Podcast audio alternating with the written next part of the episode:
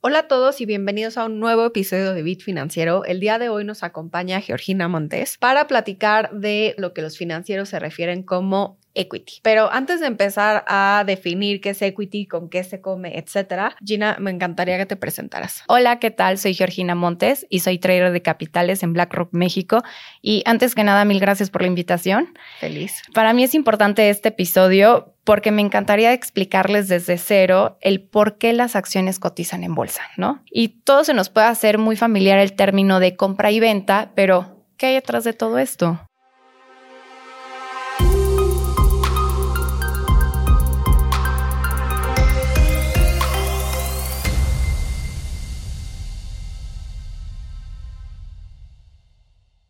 Y empecemos por entender equity, o sea, la palabra. Y realmente es un término en inglés al que nos referimos nada más y nada menos que a las acciones, es decir, el instrumento financiero. Pero mira, antes de hablar de acciones y valores, a mí me encantaría darles un poco más de contexto y empezar a hablar sobre el término del financiamiento de una empresa. Ahora, financiamiento es cómo una empresa obtiene recursos, es decir, dinero para poder seguir operando.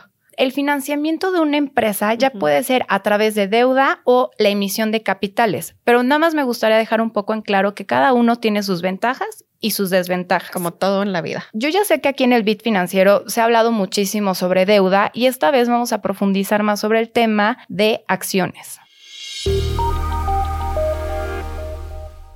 Ahora, algo muy relacionado con el término de equity es el término de IPO, por sus siglas en inglés, Initial Public Offering, o si ya queremos hablar en español, es la oferta pública inicial y es este momento en que la empresa vende acciones al público por primera vez permitiendo que las acciones pues, de la empresa estén disponibles en el mercado. Este es el proceso que se lleva para pasar a la empresa de que sea una empresa privada a una empresa pública. Y el principal objetivo de un IPO, así como en otros beneficios, es tener acceso a dinero o a capital para poder financiar y expandir sus operaciones, entre otros. Para darte un ejemplo, imagínate que Cemex quiere abrir una nueva sede en otro país o tener avances de tecnología o imagínate que Bimbo quiere lanzar un nuevo producto. Entonces, este acceso a capital es esencial para financiar todos estos nuevos proyectos, avances de tecnología, aperturas de sedes, entre otras cosas. Es decir, todo lo que puedan necesitar, pero pues necesitan dinero.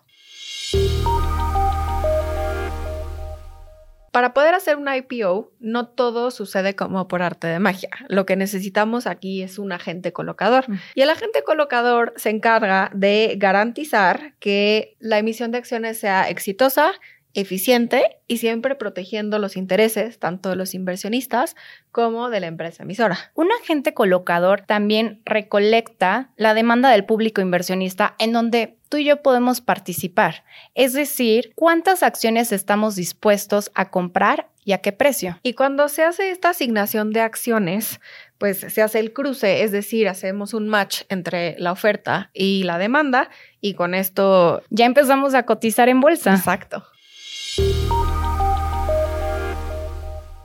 Ya terminamos de revisar todo lo que tiene que ver con el IPO, pero también es importante mencionar otro término que seguramente han escuchado cuando los financieros se refieren a acciones, que es el mercado secundario. Se llama mercado secundario porque aquí ya no se crean nuevos valores. La empresa emite una cantidad definida de acciones y en este mercado secundario los inversionistas compran y venden estas acciones ya existentes. Es decir, lo que hay. Y es como cuando hablamos del mercado de ropa de segunda mano. No se crea nueva ropa, se intercambia lo que ya haya. Y la pregunta del millón es ¿a qué precio? ¿No? Pues es lo que defina el comprador y el vendedor o la oferta y la demanda, así como otros factores. Sí, por ejemplo, ¿Qué está pasando con la economía, el PIB, las tasas de interés, el tipo de cambio o inclusive cómo le está yendo a la empresa o a su sector? Hay muchos más factores que definen el precio, pero la importancia del mercado secundario es la negociación, la liquidez y el precio que se le va a dar. Y es decir, para que cuando tú quieras comprar o vender una acción en específico puedas hacerlo. Así es.